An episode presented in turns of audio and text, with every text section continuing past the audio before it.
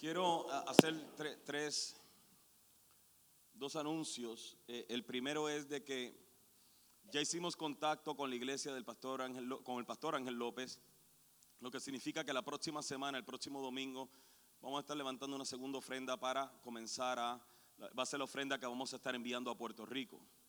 Gracias a la ofrenda que ustedes dieron para México, eh, eh, hay casas que se están reconstruyendo. Así de generosos ustedes fueron. Así que dese un aplauso primero que todo.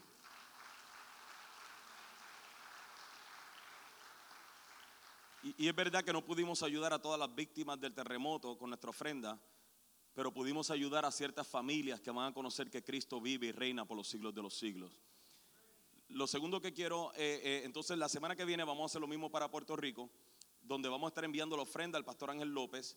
Y el pastor Ángel López, que es un pastor que está en relación con esta iglesia, eh, en vez de venir y mandarla a la, Cruz Roja, todo lo demás que no sabemos, vamos a saber que la ofrenda que nosotros vamos a estar recogiendo para Puerto Rico va a estar llegando al lugar y al, lugar indicado y el nombre de Cristo va a estar siendo exaltado mientras damos nuestra ofrenda. Amén. Así que vamos a prepararnos con eso. Eh, eh, esto no significa que va a dejar de diezmar y nada por el estilo. Esto significa que usted va a dar más allá de, su, de lo que usted puede. Amén. Y vamos a bendecir también a las personas que están en necesidad en Puerto Rico. Lo, lo- lo- lo- otro que quiero eh, decirles es que muchas gracias por estar orando por mi esposa. Ella sigue en el hospital, sí. Yo estoy aquí, ella está en el hospital. Eh, eh, eh, solamente vine para, para poder estar acá y cumplir con, con- con esto, pero ella está bien.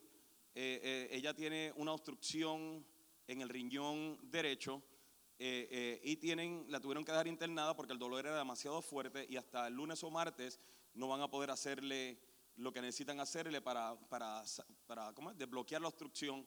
Eh, eh, pero gracias a Dios, eh, eh, ella está bien, está bien de ánimo.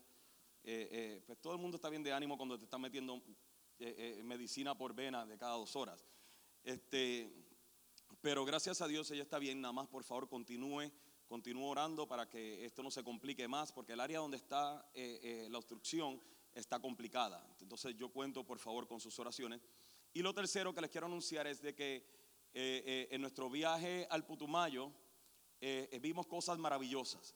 Lo que Dios está haciendo, para, para todas las personas que están aquí, que todavía están diciendo, es que esa cosa de hacer discípulos, lo que usted está despreciando, aún indígenas lo están absorbiendo y están creciendo por ello.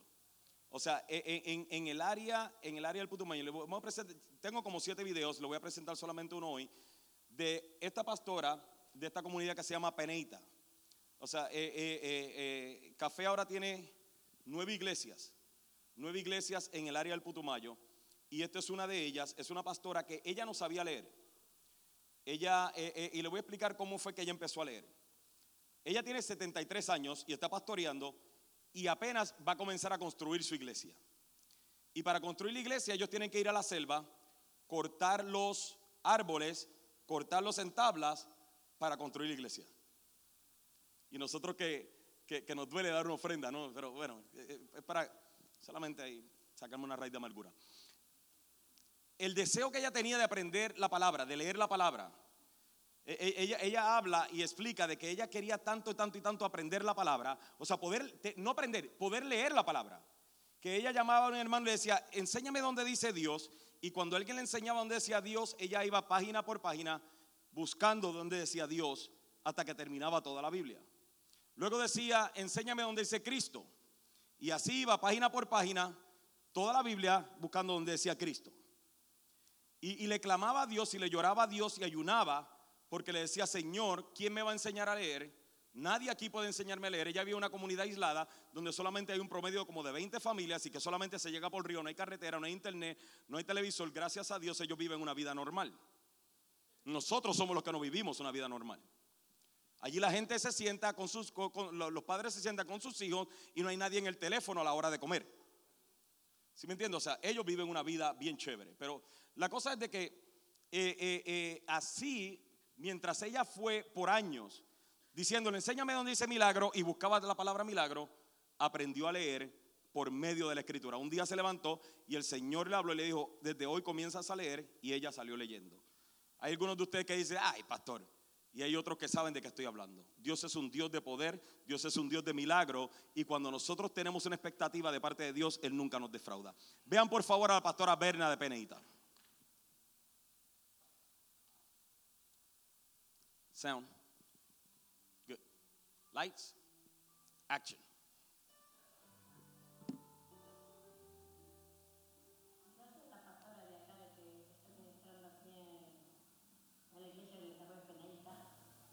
Y gracias al Señor me he gozado bastante, bastante, me he llenado, porque quizás me faltaba llenar el corazón, mi espíritu, me he llenado todos los días que estoy en clase personalmente. Estoy muy agradecida con el Señor Jesucristo y aquí como pastor, porque verdaderamente, hoy sí creo verdaderamente en todo mi corazón, de que tengo una responsabilidad grande con el Señor Jesucristo y eso lo voy a perseverar y sobre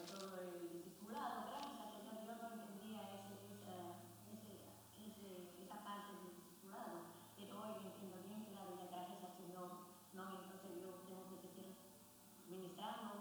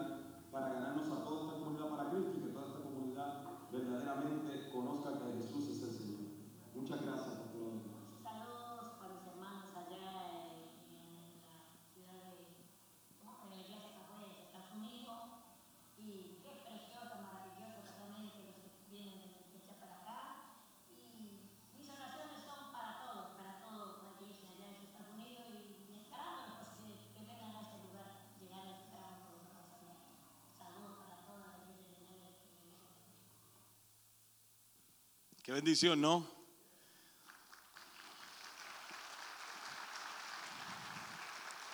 E- e- Ese aplauso en realidad para ustedes porque lo que ustedes, yo, yo me gusta enseñar esto no para que usted diga, ay, allá es donde va el pastor, no, es para que usted vea que sus diezmos, sus ofrendas, eh, eh, todo lo que ustedes hacen, aun cuando hacemos discípulos acá, hemos establecido un proceso que a los pastores de, el- de la selva, del Amazonas, o sea, les ha ayudado.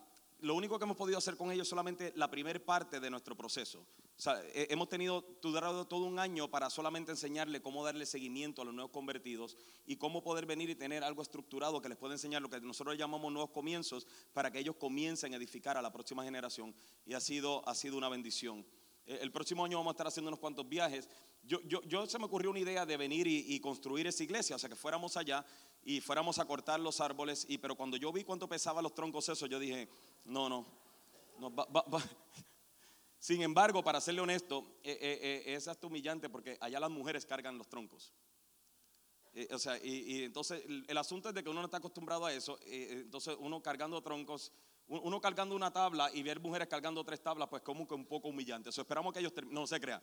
Algo, algo vamos a hacer, de alguna manera vamos a aportar. Abra su por favor, conmigo en Primera de Pedro, el capítulo 1. Vamos a estar hablando acerca de cómo mantenernos firmes en la fe o arraigados en la fe en medio del fuego de la prueba. Cómo mantenernos arraigados en la fe en medio del, del fuego de la prueba.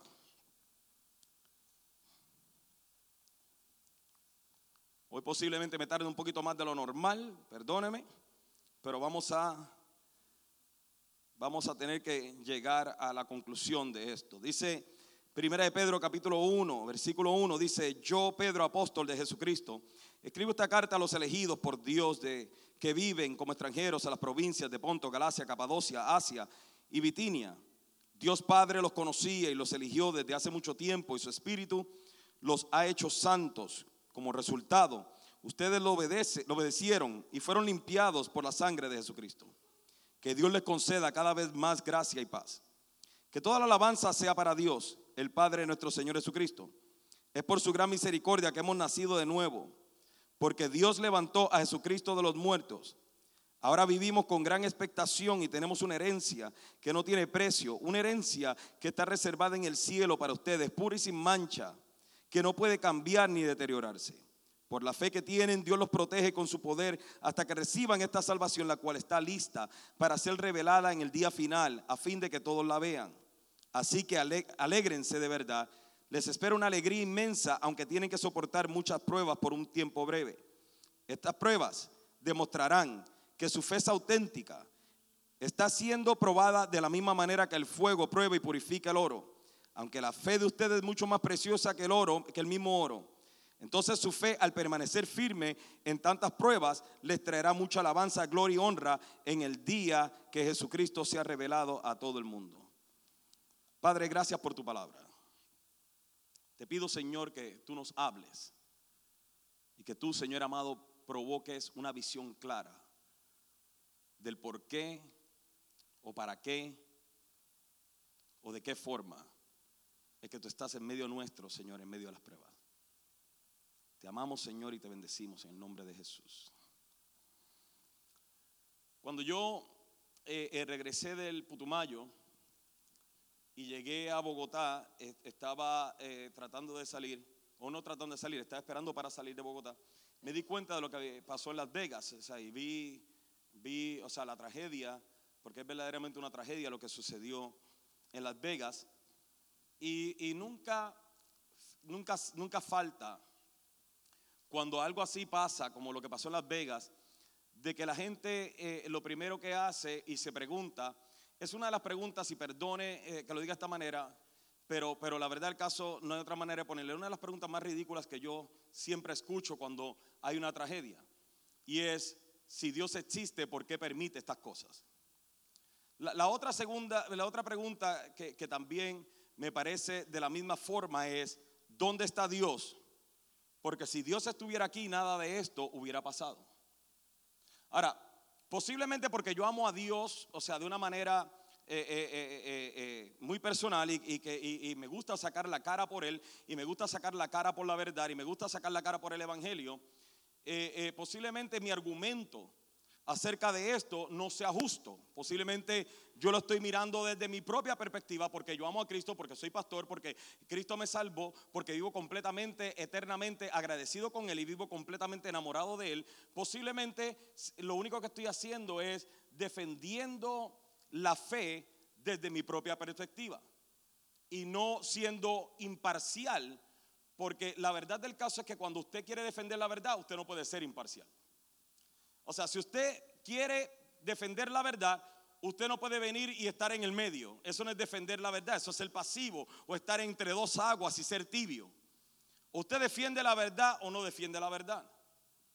Entonces, cuando eh, personas me hacen a mí este tipo de preguntas, eh, eh, como, como cuando pasó esto, que yo escuchaba personas que aunque no me lo preguntaron a mí, se preguntaban ellos entre ellos y decían, pero ¿y dónde está Dios en medio de todo esto? ¿Dónde está Dios cuando sucedió lo de las Torres Gemelas? ¿Dónde está Dios? Eh, eh, y entonces comienzan a negar la existencia de Dios como si el hecho de que tragedias sucedan en el mundo significa de que Dios no existe. Como si las tragedias que sucedieran en el mundo negaran la existencia de Dios. Porque la imagen que nosotros tenemos de Dios es que Dios es esta persona que existe allá en el cielo sentado, esperando a ver cuáles son nuestros caprichos para venir y llenarlas. O sea, y nosotros tenemos esta idea única de que el hecho de que si yo estoy pasando un momento duro, un momento difícil, una tragedia, eso es porque Dios no está aquí, o porque Dios me ha dejado, o porque Dios no existe, como si Dios existiera para complacer todos nuestros caprichos. Esa es la imagen que nosotros tenemos de Dios. Como que Dios es nuestro sirviente. Como que Él tiene que hacer lo que yo le diga.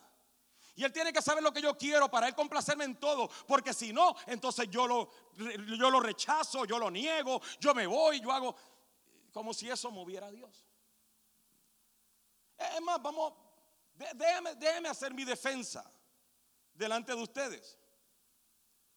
Primeramente, el hecho de que pasen cosas así no revelan la inexistencia de Dios, más bien revelan la existencia de Dios. Porque Dios nos viene anunciando esto desde el principio. No, no la masacre, no estoy hablando de profecías tontas que la gente ahora saca. Yo lo sabía, yo lo dije, que es la, la ciudad del pecado y esto es lo bueno que le pase. Eso es una tontería. Dios dijo desde el principio, o Cristo dijo, en el mundo tendrás aflicciones. Sí, pero, pero, pero, pero, pastor, pero 58 personas. Cuando Él le dijo a todos los discípulos, en el mundo tendréis aflicciones, miles y miles y miles de personas murieron por el Evangelio.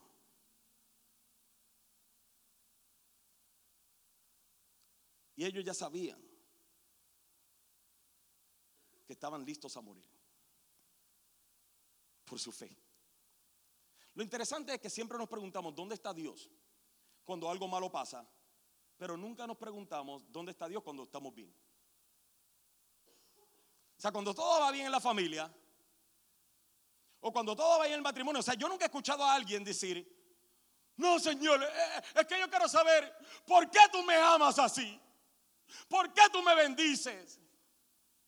Yo, yo nunca he escuchado a nadie renegando porque Dios lo bendiga. Cuando todos conocemos que no merecemos la bendición de Dios. Entonces, déjame hacer mi, mi- próximo argumento. Vuelvo a Las Vegas. Entonces, ¿dónde estaba Dios en Las Vegas? Allí. Pero ¿por qué Dios no lo paró? Lo que nos lleva entonces a la pregunta que todos nos hacemos y que es válida. Esta pregunta es válida. Y aunque no sea válida, todo en un momento dado lo hacemos. Es ¿por qué? Todo el mundo quiere saber por qué. Es más, con este asunto de Las Vegas, eh, eh, eh, si usted ve las noticias ahora, ya la noticia no habla de lo que pasó. Ya ellos, ya ellos, ya ellos ya explicaron en detalle y todo lo demás, dónde vivía, cuántas casas tenía, cuánto dinero tenía el banco, cuántas balas fueron disparadas, cuántas armas tenían, cuántas tenía en la casa, quién era la novia, quién era la ex esposa. Ya, ya sacaron todo. Pero ahora lo que están tratando de descifrar es, ¿por qué? ¿Por qué lo hizo? Porque todo el mundo siempre quiere saber por qué. Ahora, ¿cuál es mi argumento en cuanto a dónde está Dios? Yo sé que Dios estaba allí. Pero ¿por qué, pastor? Si 58 personas murieron y si es trágico. Pero yo sé que Dios estaba allí porque la intención malvada de esta persona no fue matar 58 personas, sino a miles de personas. La intención de él fue terminar con todos. Entonces, ¿qué pasó, pastor? Que Dios se le escapó y estaba tapando estas balas acá, pero se le escaparon 58 de ninguna manera. De ninguna manera. Es más, vamos a ser sinceros, podemos hablar honestamente. Dios pudo matar a esta persona antes de que comenzara a disparar su primer bala. Entonces nos preguntamos, ¿pero por qué no lo detuvo? Esa contestación yo no la tengo. Yo no sé por qué. Y por más investigaciones que hagan, nunca se sabrá por qué. Es que el diablo, yo no sé. Yo no sé por qué. Sin embargo, cuando usted y yo atravesamos situaciones, también nos preguntamos por qué. ¿Por qué esto me está pasando a mí? ¿Por qué ahora? Y como Dios nos dio la habilidad de razonar, todos nosotros queremos saber por qué. ¿Por qué me traicionaron? ¿Por qué, Señor? Si yo llegué de hacer tu obra, mi esposa tiene que estar en el hospital y yo tengo que estar durmiendo en una cama de hospital. Laméntese conmigo, sienta mi dolor.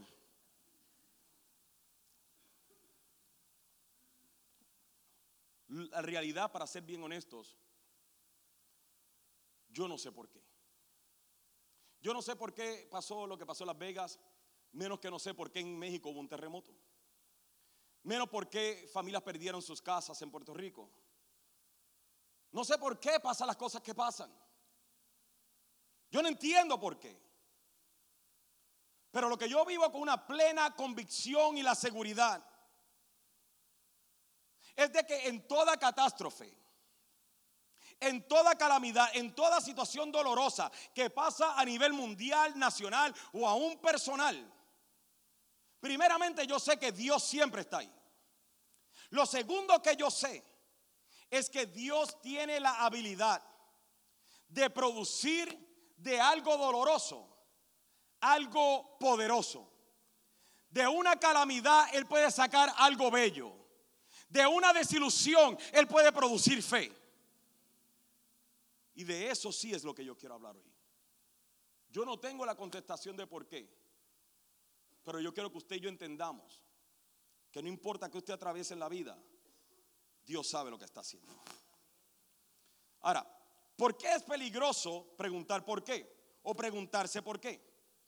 Aunque yo le soy honesto, yo mismo me pregunto por qué. Yo mismo le he cuestionado a Dios el porqué de algunas cosas que me suceden. Y el, el, asunto y el peligro de esto es que muchas veces en el estar tratando de descubrir el por qué nos suceden las cosas, muchas veces eso nubla nuestro entendimiento para darnos cuenta de que esto que yo estoy atravesando hoy, en cualquiera que sea la situación, por difícil o por trágica, Dios definitivamente puede producir algo en ti mucho más grande que lo que estás pasando. Por ejemplo, por ejemplo, pensemos por favor por un momento una historia que todos conocemos y que es una de mis historias favoritas en Sadrán, Mesach y Abednego. El rey levanta la estatua, el rey Nabucodonosor, y da una orden que todo el mundo se tiene que postrar delante de la estatua cuando suene la música. Se postran miles y miles y miles de personas, pero Sadrach, Mesach y Abednego, por cuanto ellos tenían una relación intensa con Dios, ellos estaban arraigados en su fe en el Señor, ellos entienden que ellos no pueden postrarse. Aún sabiendo que la persona que no se postrara sería echada en un horno de fuego. Sin embargo, ellos se niegan a postrarse.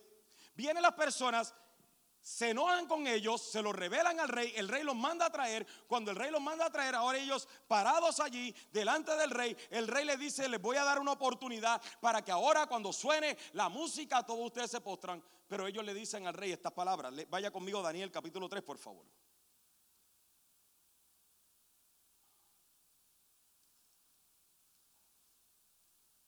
Daniel 3.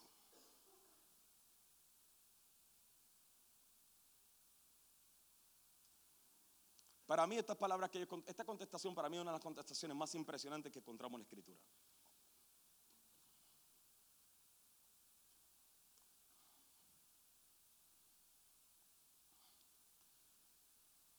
¿Ya lo tiene? Mire el versículo 16. No, por favor, mire el versículo 15. El rey les dice, les daré una oportunidad más para inclinarse y rendir culto a la estatua que he hecho cuando oigan el sonido de los instrumentos musicales. Sin embargo, si se niegan, será, serán inmediatamente arrojados al horno ardiente. Y entonces, ¿qué Dios podrá rescatarlos de mi poder? Sadrach, Mesach y Abednego contestaron, oh Nabucodonosor, no necesitamos defendernos delante de usted.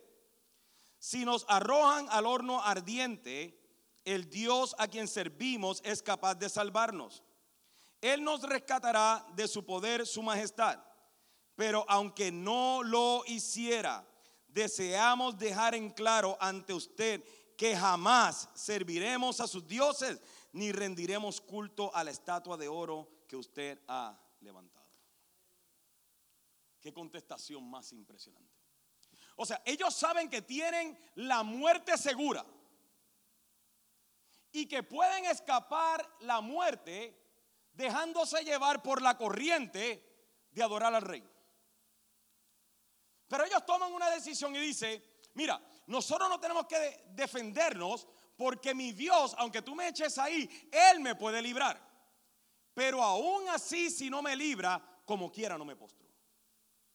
En otras palabras, ellos están, están arraigados en su fe. Que ellos prefieren morir antes de humillar a Dios o fallarle a Dios.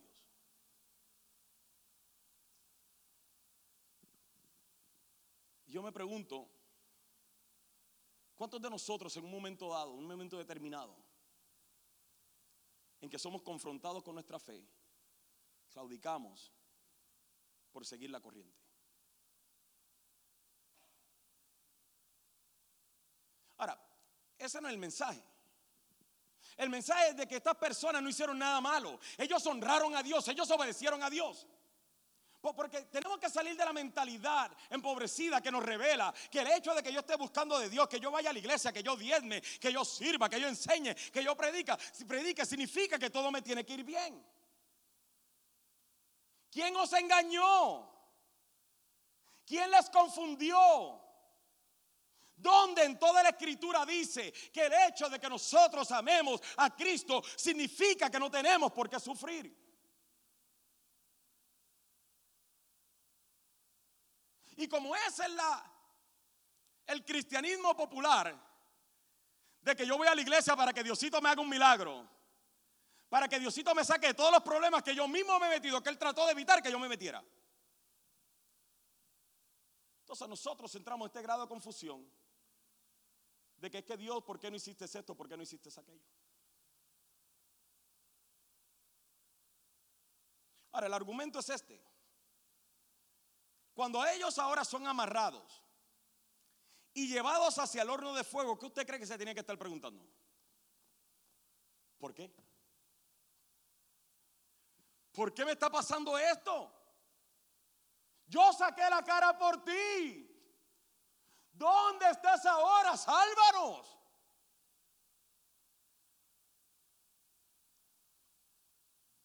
Se tenían que estar preguntando por qué. El otro que podemos ver, otro ejemplo, es el de Daniel en Daniel capítulo 6.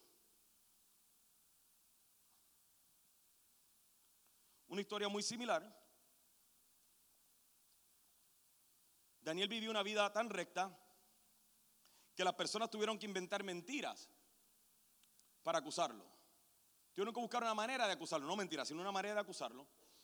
Y van donde el rey Darío y le dicen al rey Darío, oye Darío, te voy a dar una idea, ¿por qué mejor no levantas un edicto real donde diga que nadie puede orar a ningún Dios y nada por el estilo por 30 días, porque esto lo otro? Y el rey Darío le pareció bien. Y el rey Darío viene y hace un edicto real donde por 30 días nadie podía orar. Y el que se atreviera a orar, el que se atreviera a adorar a otro Dios, sería echado en el foso de los leones. Sin embargo, dice la Biblia que cuando Daniel, versículo 10, dice, sin embargo, cuando Daniel oyó que se había firmado la ley, fue a su casa y se arrodilló como de costumbre en la habitación de la planta alta con las ventanas abiertas que se orientaban hacia Jerusalén. Oraba tres veces al día, tal como siempre lo había hecho, dando gracias a Dios. En otras palabras, Daniel ahora se entera del edicto del Señor y Daniel, mire, para mí Daniel tiene que tener una relación tan fuerte, una relación tan íntima con Dios, que él escucha de que cuando viene ahora el rey dice que nadie podía orar, él decía, ¿cómo no voy a orar? ¿Cómo no voy a buscar a mi Señor? ¿Cómo no voy a venir y estar en relación con Él? ¿Quiénes son ustedes para privarme de yo venir y tener relación con mi Dios? Daniel sabía lo que le esperaba. Entonces Daniel, no hizo lo que cualquiera de nosotros, incluyéndome a mí, hubiese hecho. Cierro las puertas, me escondo, Señor. ¿Sabes que te tengo que orar bien bajito que nadie me vea porque si no me van a echar en el foso los leones? Sino que Daniel hizo como siempre ha hecho. Abrió las puertas, se arrodilló y oró. Sin importarle el resultado, sin importarle las consecuencias. Porque Daniel entendía lo que el apóstol Pedro dijo en el libro de los Hechos. Es mucho mejor obedecer a Dios que obedecer a los hombres. Y Daniel comenzó a orar al punto tal de que ahora vinieron los gobernantes y los oficiales y le dijeron al rey Darío, rey Darío, tú firmaste una orden. Daniel tiene que ser echado en el foso de los leones y el rey Darío trató de defenderlo pero no pudo y tuvo que venir y, echar a Daniel en el foso de los leones. Pero ¿qué usted se cree que Daniel tenía que estar pensando cuando iba de camino al foso de los leones? ¿Por qué? ¿Qué, Señor? ¿Qué hice, Dios? Yo te oraba a ti. ¿Sabe la humillación de ser uno de los gobernantes, de los oficiales del gobierno y que lo estuvieran sacando arrestado por desobedecer al rey? Pero a Daniel no le importó, porque era mejor amar y honrar a Dios que estar de acuerdo con la gente. Oh, si hubieran más cristianos de esa manera. Si hubiera más de nosotros. Que no nos dejáramos llevar por toda la ola que la gente viene y trae por querer estar bien con todo el mundo y porque no me vayan a, y le damos y, y nos metemos a Facebook y decimos, ay, déjame darle like porque si no se enoja. No estoy de acuerdo, pero le doy like porque hay que apoyar, hay que apoyar. Si hubiera más gente que tuviera unas convicciones firmes del amor que tienen por Cristo y el amor de Cristo por nosotros. Y no importando cuántas amistades perdieran, no importando qué tanto se han criticado, vivan esta vida como verdaderamente digna de vivirse. Amando a Dios con todas las fuerzas de nuestro corazón. Así nos cueste la vida. Es interesante que Daniel hizo esto como él acostumbraba a hacer. Ahora, Daniel sabía lo que le esperaba. Y el punto que yo quiero llegar es, aunque ellos no entendían, escúchame bien, ellos en medio, usted ahora tiene la historia, usted sabe el desenlace, pero ellos en ese momento no entendían lo que ellos estaban atravesando. Ellos no entendían que Dios tenía un propósito mayor en todo esto. Ellos no entendían que su sufrimiento produciría un resultado que le daría a Dios gloria. Que el ellos mantenerse firme a pesar de no entender el por qué le produciría a Dios gloria, honra y honor. Y tú nunca sabes, amado, tú nunca sabes cuando tú estás pasando por una prueba difícil.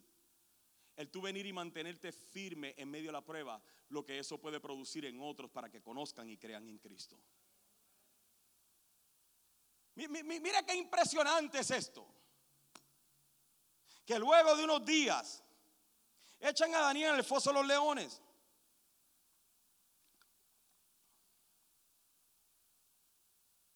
Y cuando lo ponen en el foso de los leones, luego de unos días, el rey Darío se levanta una mañana. Y dice el versículo 19, muy temprano a la mañana siguiente el rey se levantó y fue deprisa al foso de los leones. Cuando llegó allí gritó con angustia, gritó con angustia, Daniel, siervo del Dios viviente, ¿pudo tu Dios a quien sirves tan fielmente rescatarte de los leones? Ahora Darío va corriendo en la mañana y dice definitivamente que Daniel se lo tiene que haber comido los leones. Pero déjame ver si de casualidad el Dios a quien él fielmente sirve haya podido hacer algo. Y corrió hasta allá y le dice, se para allá a un lado y dice, Daniel, ¿pudo tu Dios salvarte?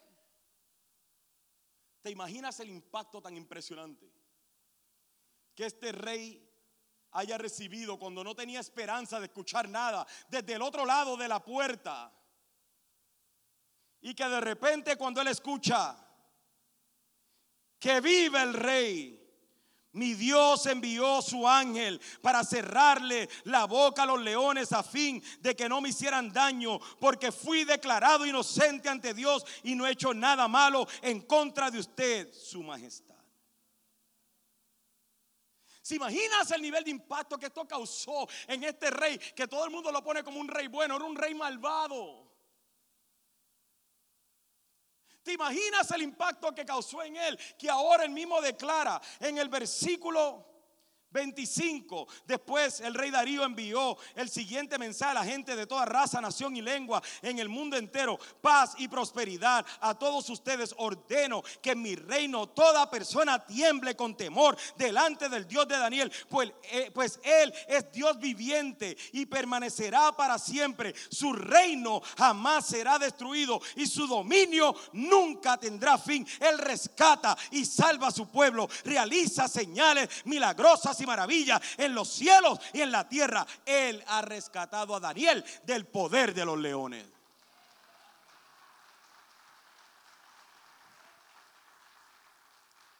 El testimonio de Daniel de mantenerse firme en medio de la prueba y- y amar a Dios hasta ser echado al foso de los leones cambió la mentalidad de un rey.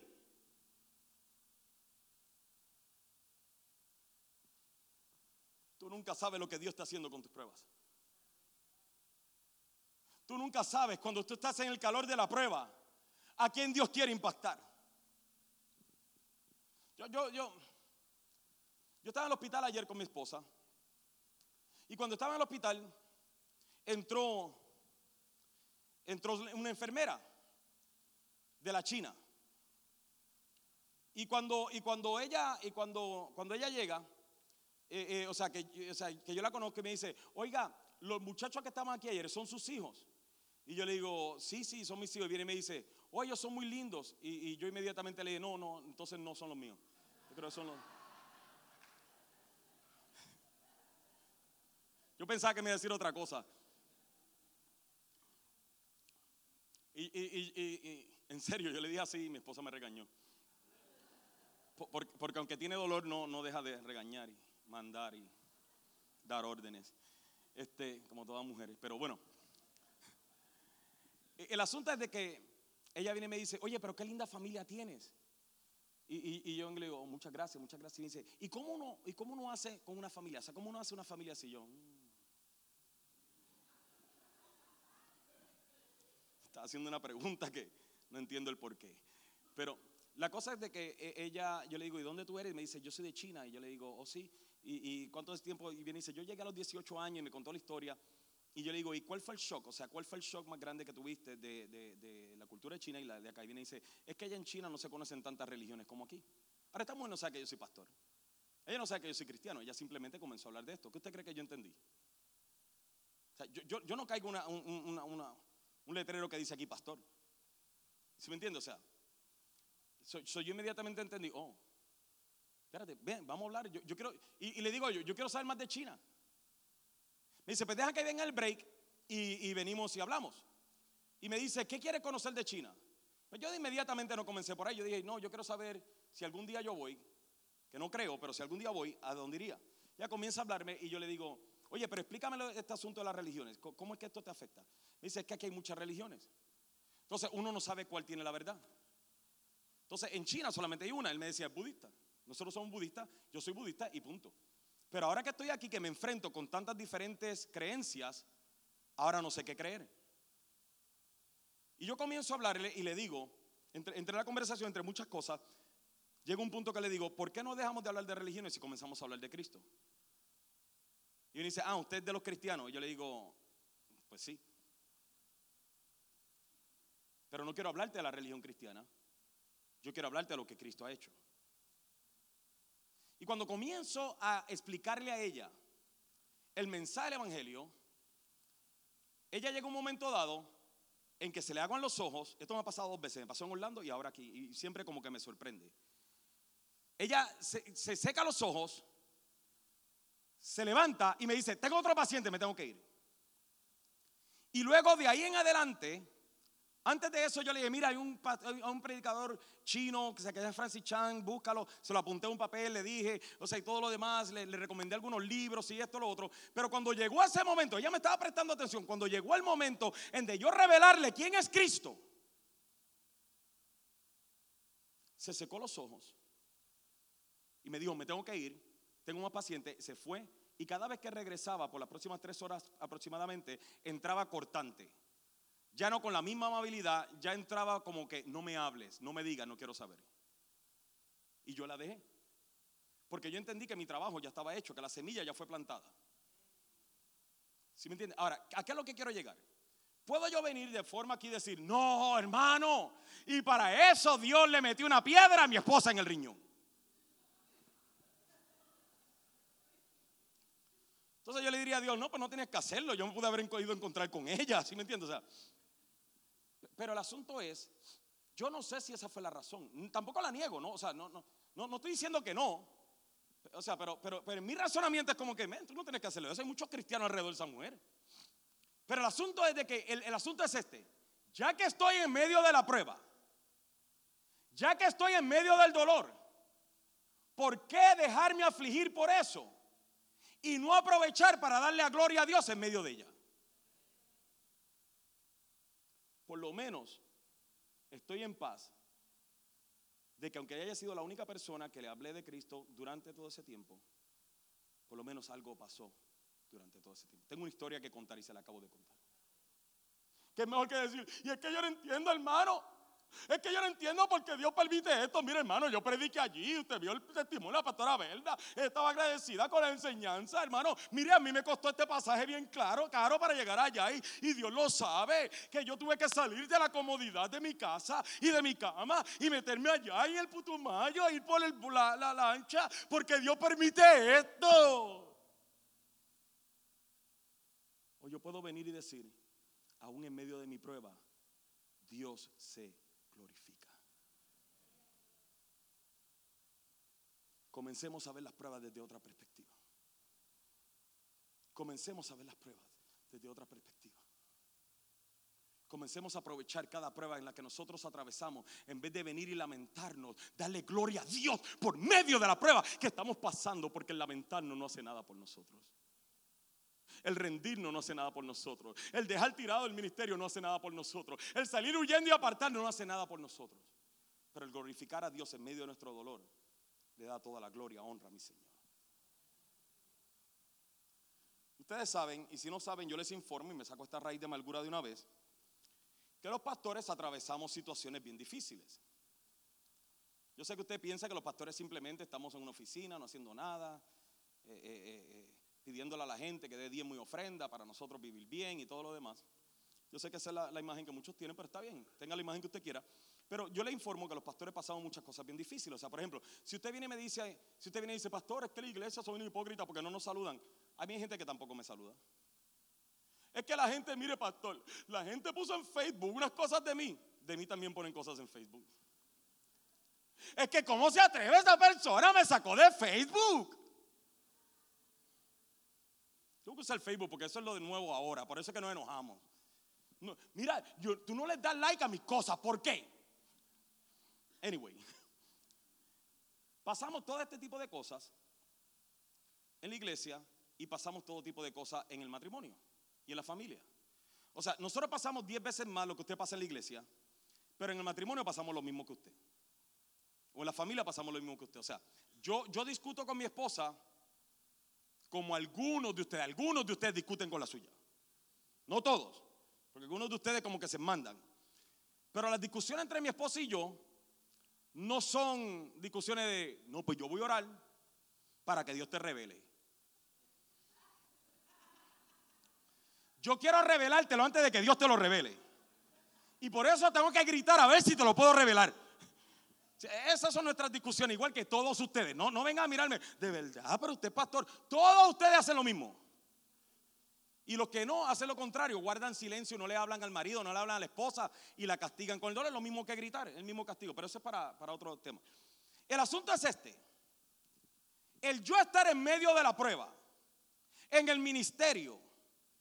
Imagínese qué testimonio le doy yo a mis hijos de que porque paso pruebas en el ministerio o en la iglesia o en la familia o en el matrimonio o en las finanzas, yo vengo un día y digo, voy a dejar tirado todo porque ahí son unos hipócritas, yo les predico toda la semana y mira cómo me tratan. ¿Qué testimonio le va a dar eso en el destino de mis hijos?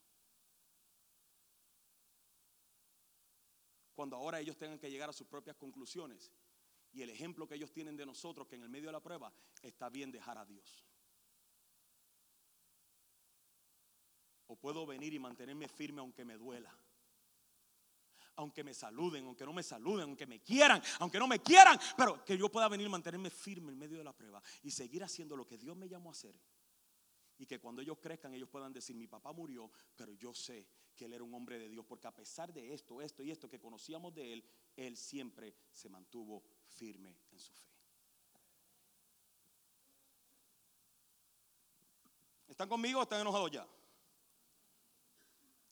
Entonces, en medio de la prueba, en medio del dolor, en medio del sufrimiento, no huyas. No huyas. No te rindas. No dejes todo tirado. Vamos a descubrir ahora en cinco pasos y después de esto nos vamos, cómo podemos mantenernos firmes en medio de la prueba. ¿ok? Vuelva a primera de Pedro, por favor.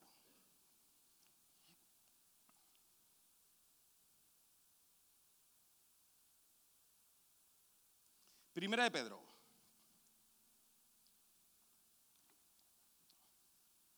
¿Están aquí? Amén. En Primera de Pedro recordemos que Pedro le está hablando a un grupo de personas. Que el libro de los Hechos, capítulo 2, nos describe que todas estas personas tomaron sus propiedades, las vendieron y por cuanto ellos entendían que Cristo había de venir en un tiempo no muy lejano, ellos vendieron todas sus propiedades, vinieron y trajeron todo el dinero a los apóstoles para que el Evangelio continuara avanzando. ¿Sí, sí, está entendiendo ese concepto? Lo mismo está haciendo usted en este tiempo. Que la gente dice, no, que la iglesia primitiva, usted está haciendo lo mismo. Lo que usted da, lo que usted aporta, lo, su diezmo ofrenda, están bendiciendo Peneito, un lugar que usted ni se imaginaba que, que, existía. El mismo concepto. La única diferencia es que cuando ahora ellos están esperando que Cristo ahora regrese, lo que se encuentra es con una gran persecución. En ese, en ese tiempo Esteban fue asesinado, Saulo con un sinnúmero de personas comenzaron a perseguir la iglesia y todos tuvieron que salir huyendo.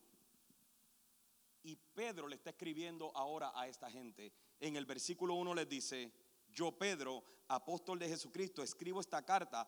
Y mire cómo le dice, a los elegidos por Dios que viven como extranjeros en las provincias de Ponto, Galacia, Capadocia, Asia y Bitinia. En otras palabras, yo le estoy escribiendo a todas esas personas que están sufriendo y lo primero que quiero que sepan que a pesar de que están sufriendo, ustedes siguen siendo los elegidos de Dios. Claro que eso choca, eso choca, porque como que elegido de Dios, pastor, si estoy sufriendo? La palabra. Mire, y mira lo que le dice. Estas cinco cosas que, vamos a, extraer de acá, que les trajimos a propósito, que vamos a extraer de acá, usted las va a poder ver tanto en Sadra, Mesach y Abednego, la va a poder ver en Daniel y en todas las personas que pasaron una prueba difícil y se mantuvieron firmes en su fe. La primera, versículo 3. El versículo 3 dice la primera que toda la alabanza sea para Dios. Que toda la alabanza sea para Dios. Ahora el apóstol Pedro le dice, óigame, no, no, no, así no es. Ustedes tienen que alabar a Dios. Imagínense que usted está en, esta situación. Usted vendió todas sus propiedades, ahora tiene que salir perseguido. Usted va por el desierto. O sea, yo voy por el desierto ahora con Josué y vamos caminando. Y, yo vendí mi casa, yo vendí mis propiedades. Yo entendía que Cristo venía en este tiempo como los que estaban esperando que llegara. ¿En cuándo era? ¿En septiembre 13 era? ¿Octubre 13? ¿Septiembre 13? ¿Cuándo era? A 23, septiembre 23. Lamento defraudado, defraudado, no vino. Ah, había gente que es que viene, que viene, no viene, todavía no viene. Escúchame, hay gente en Puerto Refugio, a tres horas de Puerto Refugio, que nunca han escuchado el Evangelio. Todavía no puede venir. Pero anyway, eso es otro tema. El asunto es que yo voy con Josué, yo vendí todo, yo esperaba que Cristo viniera, de repente hay una persecución me sacan de aquí mi conversación con él todo el camino basado en el evangelio que hemos aprendido es, pero ¿dónde está Dios Josué? Pero Josué, mira, yo vendí todo, mírame. Pobrecita mi familia, no tiene internet. ¿Sí me entiendes? Mira, tuvieron que comer arroz con frijoles solamente. Ni tan siquiera un hamburguito para el nene, oye. Y nosotros nos estuviéramos quejando todo el tiempo. Y esta gente obviamente se están quejando confundidos. ¿Qué pasó? ¿Qué pasó? ¿Cómo es posible que esto haya pasado? Y Pedro le dice, ¡hey, hey! Toda tu alabanza es para Dios. Porque muchas veces nosotros alabamos más nuestro problema que al Dios que puede sacarnos de nuestro problema. Muchas veces nosotros hablamos más de nuestro problema de lo que hablamos de Cristo le damos más gloria al diablo que lo que le damos gloria a Dios. Es que mira lo que el diablo me hizo. Es que mira esto. Y Pedro le está diciendo, cambia tu manera de hablar. No está diciendo que cuando llegues al culto todo el mundo alabe. Está diciendo que mientras tú vas en el camino, en medio de tu prueba, tú tienes que aprender a alabar a Dios. Tú tienes que aprender en medio de tu sala, en medio de tu cuarto, metido en el closet, donde quiera que estés, comenzar a alabar a tu Señor. Porque el tú alabar a Dios te desenfoca de tu problema y te enfoca en quién es Dios. Ustedes estaban cantando hace un momento atrás, vencer el fuego dentro. E, en ese momento tú no estás pensando en tu problema. En ese momento tú no estabas pensando en si tienes para pagar la renta o no. ¿En qué estabas pensando? En Él. En Él solamente, en Él. El problema es que el grupo Alabanza no vive en tu casa. Pero la ventaja es que para alabar a Dios y para Dios manifestarse, tú no necesitas al grupo de alabanza.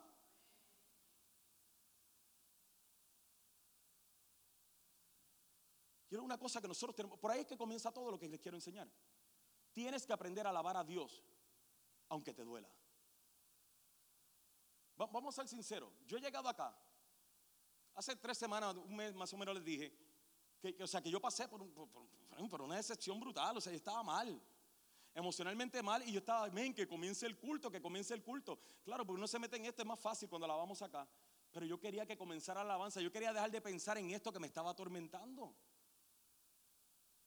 La alabanza hace eso. O sea, tú no puedes decir, tú no puedes decir cuál fue la otra canción.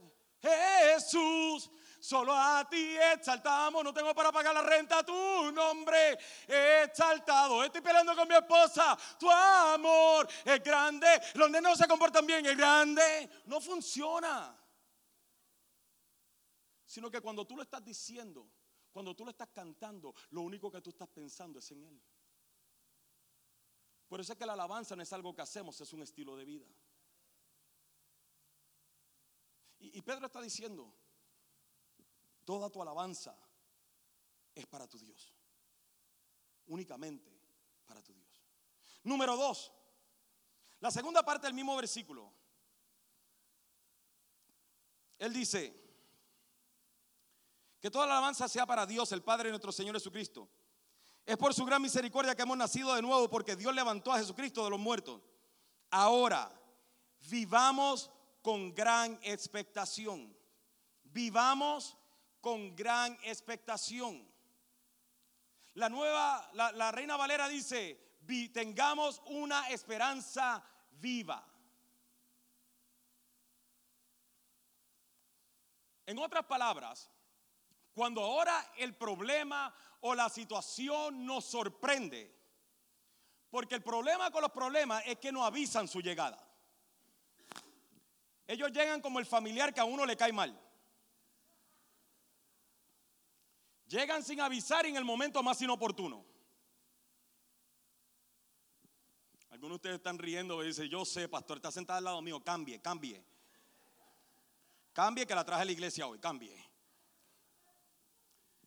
Entonces, ¿qué pasa? Los problemas no se anuncian.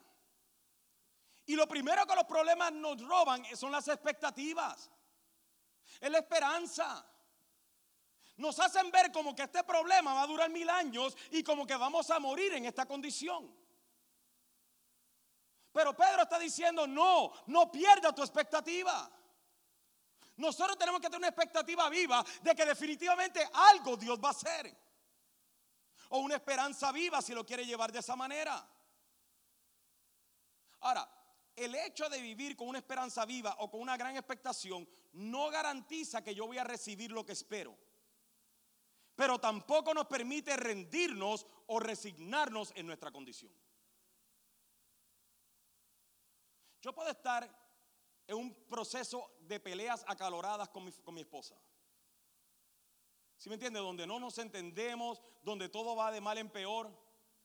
Pero si yo voy a pensar de que no hay una manera de salir de esto, ya yo perdí la fe y perdí la esperanza. Porque cuando se pierde la expectativa, de una vez también pierde la fe y pierde la esperanza. Entonces, ¿qué vas a hacer? Te vas a rendir. Pero el vivir con una gran expectación es decir, a mí no me gusta como estamos, pero yo tengo la expectativa de que un día vamos a estar mejor. Y, y- y Pedro dice, tienen que mantener, tienen que vivir con una gran expectación. Y mire lo que le dice, le dice. El versículo 3.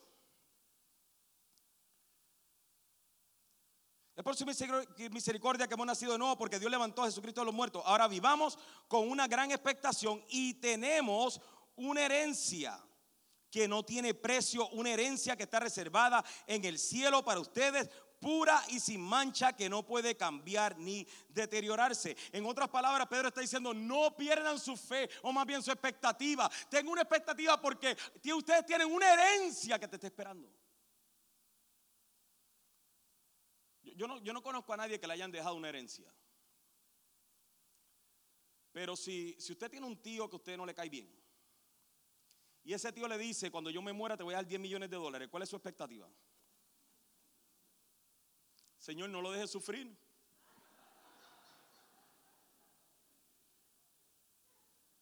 Señor, está mejor contigo que aquí, míralo. Estoy jugando, estoy jugando. No venga ahora a postear en Facebook. Ese pastor, no, estoy jugando, es una broma. El, el asunto es de que Pedro le está diciendo, hey, hey, hey, hey, no pierdan su expectativa. Lo que Dios le ha prometido a ustedes, no hay nadie que se lo puede robar. Porque la promesa de Dios está garantizada en el cielo donde nadie la puede tocar, donde el diablo no puede llegar y donde no se deteriora, ni se contamina, ni se mancha.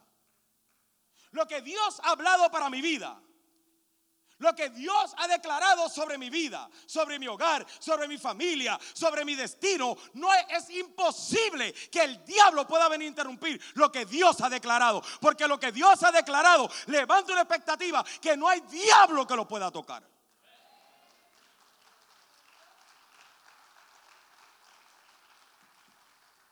Lo segundo eso, le dice, vive con la expectativa. Lo que Dios ha hablado sobre ustedes está reservado en el cielo, donde no se mancha ni se deteriora. Lo que Dios ha hablado es sí y amén. Pero en medio de la prueba se nos dificulta verlo.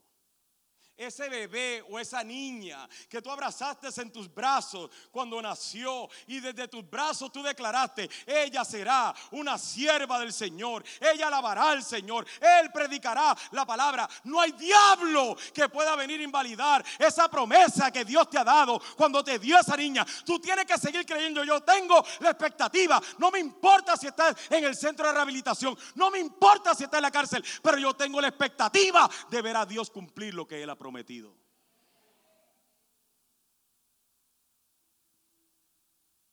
Lo tercero que les dice en el versículo 5, le dice ahora, por la fe que tienen, Dios los protege con su poder hasta que reciban esta salvación, la cual está lista para ser revelada en el día final, a fin de que todos la vean. Fíjense que es interesante que él no le dijo, tienen que tener fe, tengan fe. Él le dijo, la fe que tienen, la fe que haya sido depositada en ustedes. Ah. Lo cierto es que cuando estamos en medio de la crisis, lo primero que yo he escuchado a gente decir es que yo no tengo fe. Tú, tú, tú, tú no eres el, el iniciador de la fe. O sea, tú, tú no eres un árbol de fe. Tú no puedes parir fe. La fe que tú tienes fue depositada por Dios en ti. Si sacamos del pensamiento religioso de no, es que cuando yo hago esto, es que yo tengo fe. No, no, no, Señor. La fe que usted tiene fue depositada por Él. Y como Él fue el que la depositó, tú no te la puedes quitar. Ese asunto de que en medio de la prueba, tú conociendo a Cristo, amando a Cristo, dices, es que yo no tengo fe. Claro que tienes. Ah, la diferencia es que has permitido que tu carne, que tu incredulidad, que tus actitudes, que tu comportamiento, que tu desobediencia, que tus pensamientos nublen la habilidad de poder venir y extraer de ti la fe que Cristo ya depositó en ti.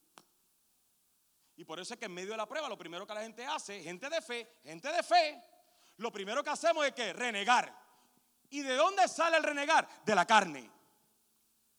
Lo primero que hacemos es tener miedo. ¿Y de quién viene el miedo? Del diablo. Pero si en medio de todo esto tú rebuscas bien adentro de ti, comienzas a rebuscar en medio de tu dolor, tú vas a encontrar que la fe que Dios ha depositado todavía está ahí.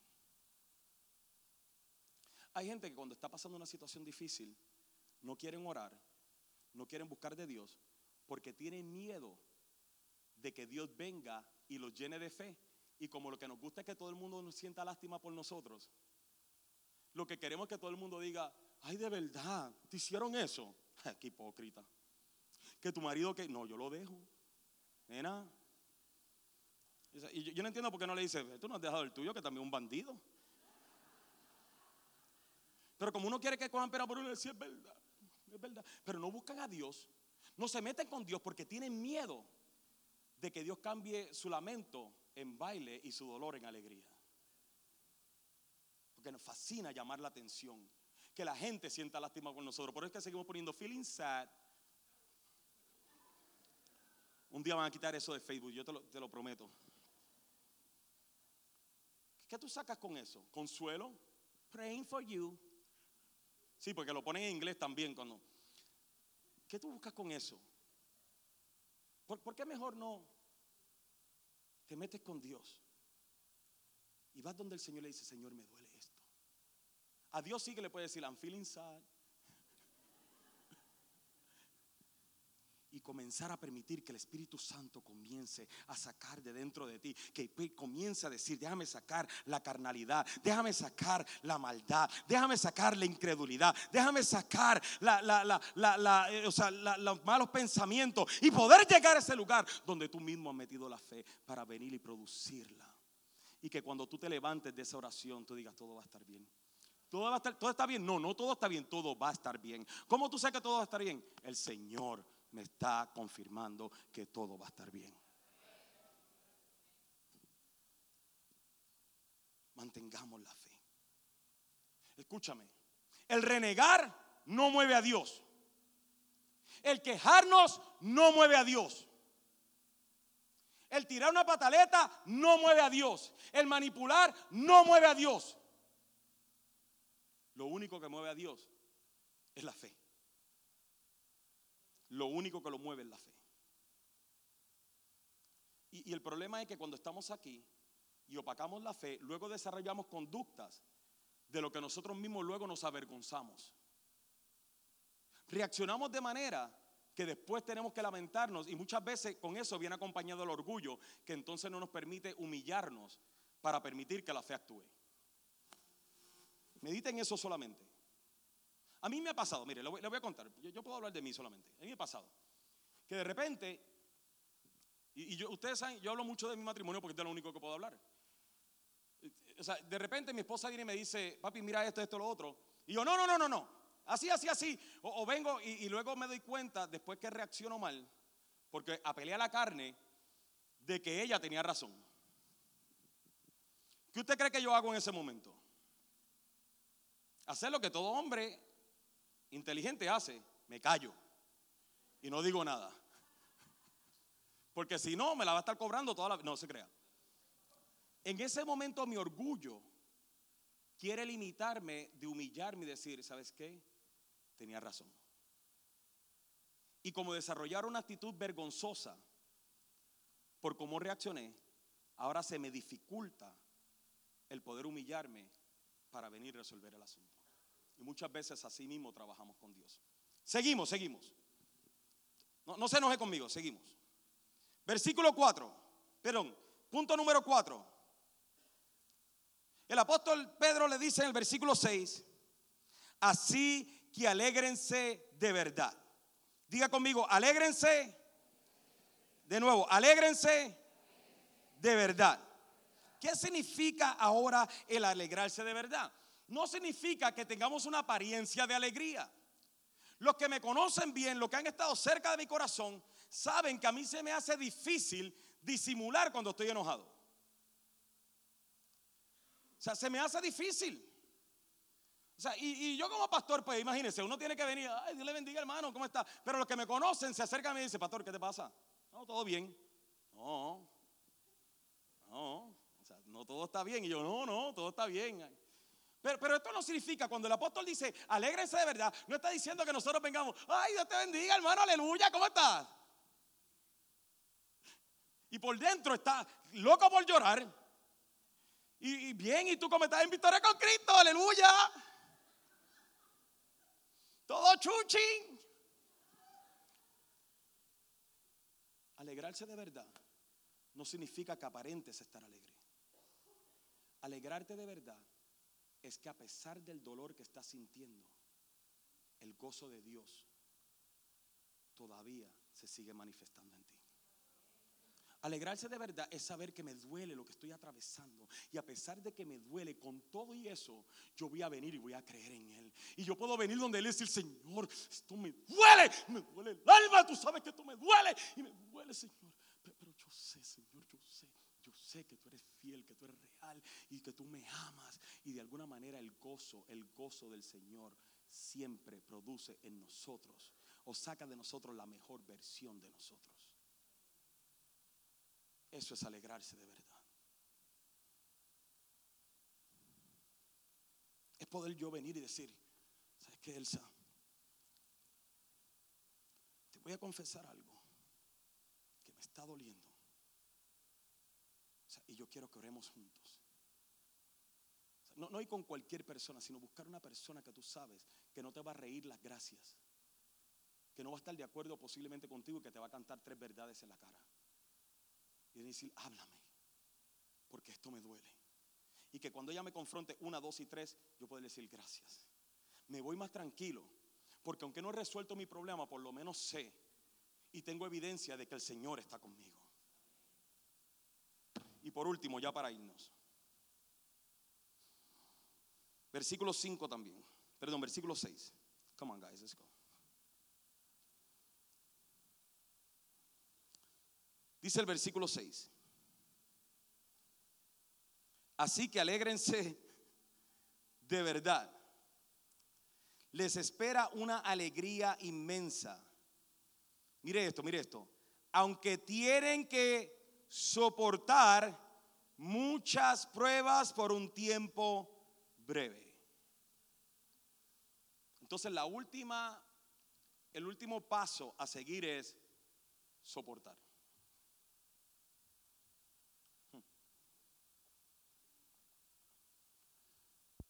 Soportar no significa resignarse. No significa tolerar. Soportar es mantenerte firme a pesar que pase lo que pase. Y, y mire, mire, mire, el apóstol Pablo no le estaba consolando. Apóstol, el apóstol Pedro no estaba tratando de venir y decirle, oh, todo va a estar bien, aleluya, da siete vueltas y tu Jericó se va a caer. No le digo, vamos, lanza tu piedra, lanza tu piedra, derriba a tu gigante. Después que le dijo todo esto, le dijo, soporten, porque van a tener que soportar muchas pruebas en breve tiempo. Yo a veces me pregunto qué es peor, atravesar muchas pruebas en un tiempo, en un tiempo corto o atravesar pocas pruebas en un tiempo largo. Usted puede escoger. Lo importante es saber que usted y yo vamos a pasar por pruebas, nos guste o no nos guste. Van a haber momentos de sufrimiento, nos guste o no nos guste. Van a haber momentos de dolor, nos guste o no nos guste. Y esa es la realidad. El mensaje del Evangelio no es ven a Cristo y todo va a estar bien. Ven a Cristo y Él te va a hacer millonario. El mensaje del Evangelio es ven a Cristo porque Él murió en la cruz del Calvario por ti. Y te da junto con eso la vida eterna. Ese es el mensaje del Evangelio, diluido. Pero a las personas que les, predicó el mensaje del Evangelio tuvieron que soportar. Tuvieron que soportar ser echados entre leones, despedazados, asesinados, encarcelados. ¿Qué nos hace diferentes a usted y a mí? Tiene que soportar. tú, no, puedes venir con la excusa. Señores, que me aparté del ti porque, porque no me fue bien, porque tú no me contestaste mis oraciones. Mira cómo sufrí. Eh, Eso no es una excusa. Inclusive Hebreos 10:38 dice, mis justos vivirán por la fe, pero no me complaceré con quien, con nadie que se aleje. La reina Valera dice, mas el justo vivirá por fe, y si retrocediere, no agradará a mi alma. En otras palabras, si en medio de tu dolor tú vienes y dices, no aguanto, me voy. No quiero nada con Dios, no tiene ni que decirlo, sino que tus acciones le demuestran. Eso no mueve a Dios. Pero si tú te mantienes firme, si tú te mantienes firme, tarde que temprano, Dios se ha de glorificar. Ahora, resumamos así. Pedro les dice, en medio de tu angustia, lo primero que tienes que hacer es alabar al Señor. ¿Por qué alabar al Señor? Porque alabar al Señor te desenfoca de tu angustia y te enfoca en Él. Y cuando te enfoca en Él, entonces Él te revela quién es Él y que para Él no hay imposibles y cuán grande y temible es Él. Una vez que tú entiendes cuán grande y temible es tu Dios y que para Él no es imposible y cuánto Él te ama, entonces eso produce en ti una expectativa. Tienes que saber primero quién es Él para entonces tener una expectativa. Porque si solamente miras tu problema, no puedes tener una expectativa, porque todo alrededor tuyo dice problema. Pero si te desenfocas de tu problema y te enfocas en Él, te darás cuenta que Él es el Dios que tiene la habilidad para sacarte de tu problema. Y eso produce en ti una expectativa. Al tú tener una expectativa, tú sabes que tú estás esperando algo, que suceda algo. Lo cual eso te mueve entonces a la fe. Cuando ahora tú le das lugar a la fe, la fe produce en ti un gozo que nadie te puede quitar. Y una vez que el gozo ahora se manifiesta en ti, tú tienes la capacidad y la habilidad de soportar cualquier cosa.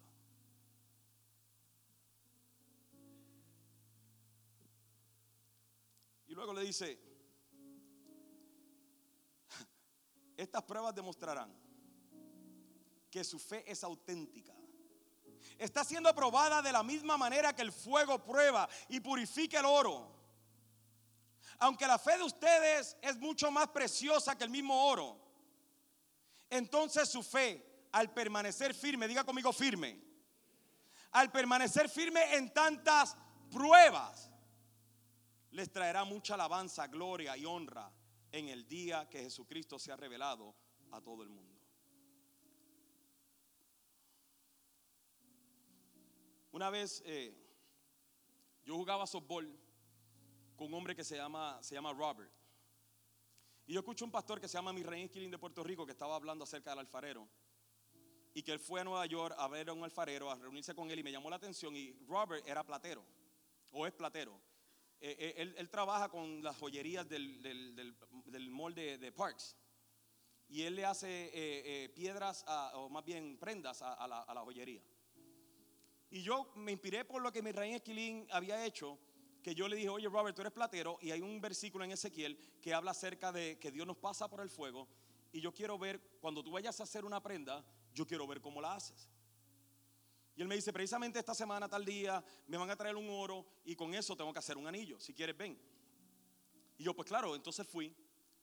Y lo primero que Robert hizo, después de algunas cosas, fue que tomó el oro, lo metió en una, un envase, y ese envase lo metió dentro de un horno ardiendo. Y el horno comenzó a derretir el oro. Y yo inmediatamente, porque esa era mi intención, aprender cómo era que funcionaba esto y ponerlo a la luz de la palabra, yo comencé a analizar y decía, wow, así es que Dios trabaja con nosotros. Esto es lo que hace el fuego de la prueba. Nos derrite, nos quebranta. ¿Por qué Dios tiene que quebrantarnos? ¿Por qué? Yo, yo sé, no, no, no, pastor, no, no, Dios no prueba a nadie. Lea la Biblia, lea la Biblia. Lea la Biblia. Sa- Saca la religión y lea la Biblia. Claro que Dios te pasa por el fuego. Quien no te pasa por el fuego de la prueba es el diablo. El diablo no tiene parte ni suerte contra nosotros. Y- y yo pensaba, Robert tomó el oro, lo derritió, tomó muchas piezas de oro que no tenían valor, mucho valor. Escuche esto, de muchas piezas de oro que no tenían mucho valor, él haría una prenda preciosa, una joya valiosa. Y las mete y las derrite, las quebranta, se las deshace, para ahora ponerla en el molde que iba conforme al tamaño del anillo que le habían pedido. Y cuando las mete en el molde, las mete derretidas, ¿para qué? Para darle forma. Eso es lo que nosotros como iglesia tenemos que aprender. Que lo que el Señor está tratando de hacer es quebrantarnos para darnos su forma. Pero nosotros contendemos con el hacedor y no queremos. Y luego que Robert vino y ahora le dio forma, tomó la prenda y ahora la puso en otro artefacto y la metió en otro horno de fuego. Y cuando yo vengo y estoy mirando, digo, no se va a derretir y me dice, no, el calor de este horno es diferente, aunque es un, es un calor muy fuerte. Pero es un, es un calor diferente. Y este calor lo que hace es que comienza a sacar las impurezas. En otras palabras, como vimos ahora, comienza a purificar la prenda que estoy haciendo. Y luego que viene y la saca del horno, ahora viene y la mete en agua. Y cuando la mete en agua sale el vapor. Y la saca del agua, la seca, la observa y la mete de nuevo en el horno. Y le digo, Robert, ¿pero por qué? Porque todavía le quedan impurezas. Y él viene y saca la joya, el anillo, lo mete en el agua, lo observa y me dice, mira. Y cuando yo lo miro, yo digo, está perfecto. Me dice, no, todavía esto tiene impurezas. Y la vuelve a meter en el horno. Y le digo, Robert, pero no, tanto proceso porque era como tres horas en el horno. Fue un proceso largo y ya yo me quería ir, la verdad. Y él viene y dice, Richard, yo soy el mejor platero de The Parchment. Hay mucha competencia. Y yo tengo una reputación de ser el mejor platero y yo no puedo fallar. Si yo dejo esta prenda con impurezas, 10, 15 años más tarde, cuando esta persona le entregue esta prenda a su, a su, a su hija y se le rompa, es mi reputación lo que está de por medio.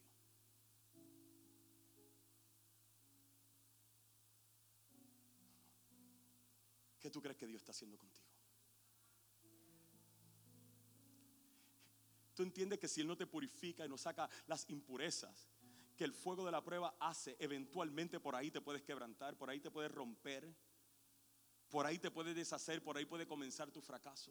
Entonces, ¿qué tiene que hacer Dios? Meterte en el fuego para sacar toda impureza que está dentro de nuestros corazones y dentro de nuestro ser, para Él perfeccionarnos y purificarnos.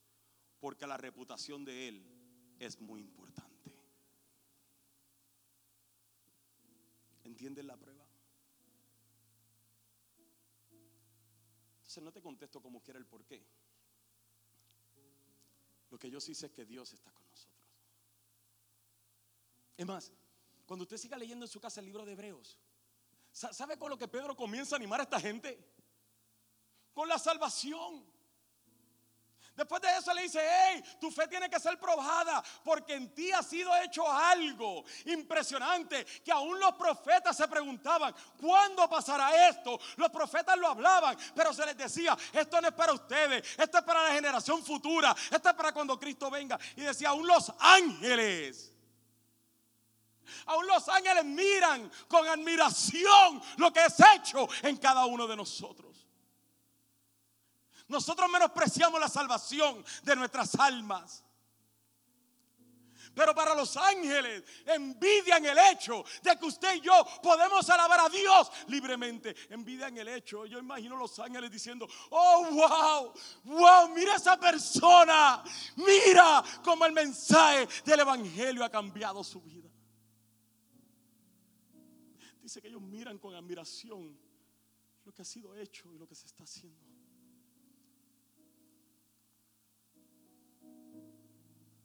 Y yo tenemos maravillosa, un maravilloso regalo en la salvación de nuestras almas.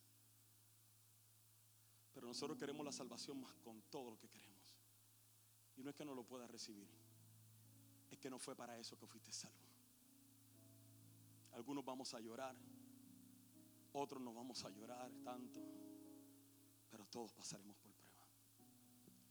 Eso es que cuando a mí alguien me dice, pero pastor, pero ¿por qué Dios no pudo detener las 58 balas que mataron a esa persona? Yo le digo, porque Él es bueno. ¿Cómo que porque Él es bueno? Porque Él es bueno. Porque si Él hubiese detenido esas 58 balas hace más de dos mil años atrás, para Él ser justo, hubiese tenido que detener los azotes que Cristo recibió por nosotros. Hubiese tenido que detener la corona de espinas con la que fue coronado. Hubiese tenido que detener el clavo que fue incrustado en su mano para luego ser levantado en una cruz. Eso no venga aquí a tratar de hacer un argumento de la soberanía de Dios, la bondad de Dios, el favor de Dios, la misericordia de Dios, la gracia de Dios, el amor de Dios, porque vemos una tragedia. Porque la tragedia más injusta que hemos visto en la historia fue Cristo crucificado, no por sus pecados, sino por los tuyos y los míos.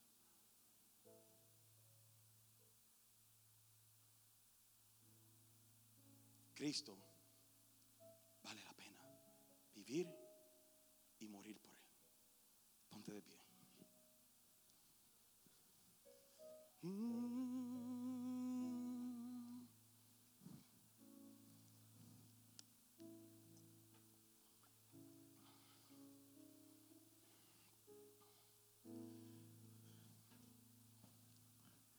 Nada ni nadie que es pasado por el fuego sale del fuego igual que como entró. Cuando un matrimonio es pasado por el fuego y se restaura, nunca vuelve a ser igual. Cuando usted y yo somos pasados por el fuego de la prueba, jamás saldremos de la prueba igual que como entramos. Y a mí me ha pasado que en medio de la prueba pregunto, ¿por qué? Pero también me ha pasado y es lo que yo te motivo a que te pase, a que te ocurra, a que lo hagas. Cuando en medio de la prueba yo quiero rendirme.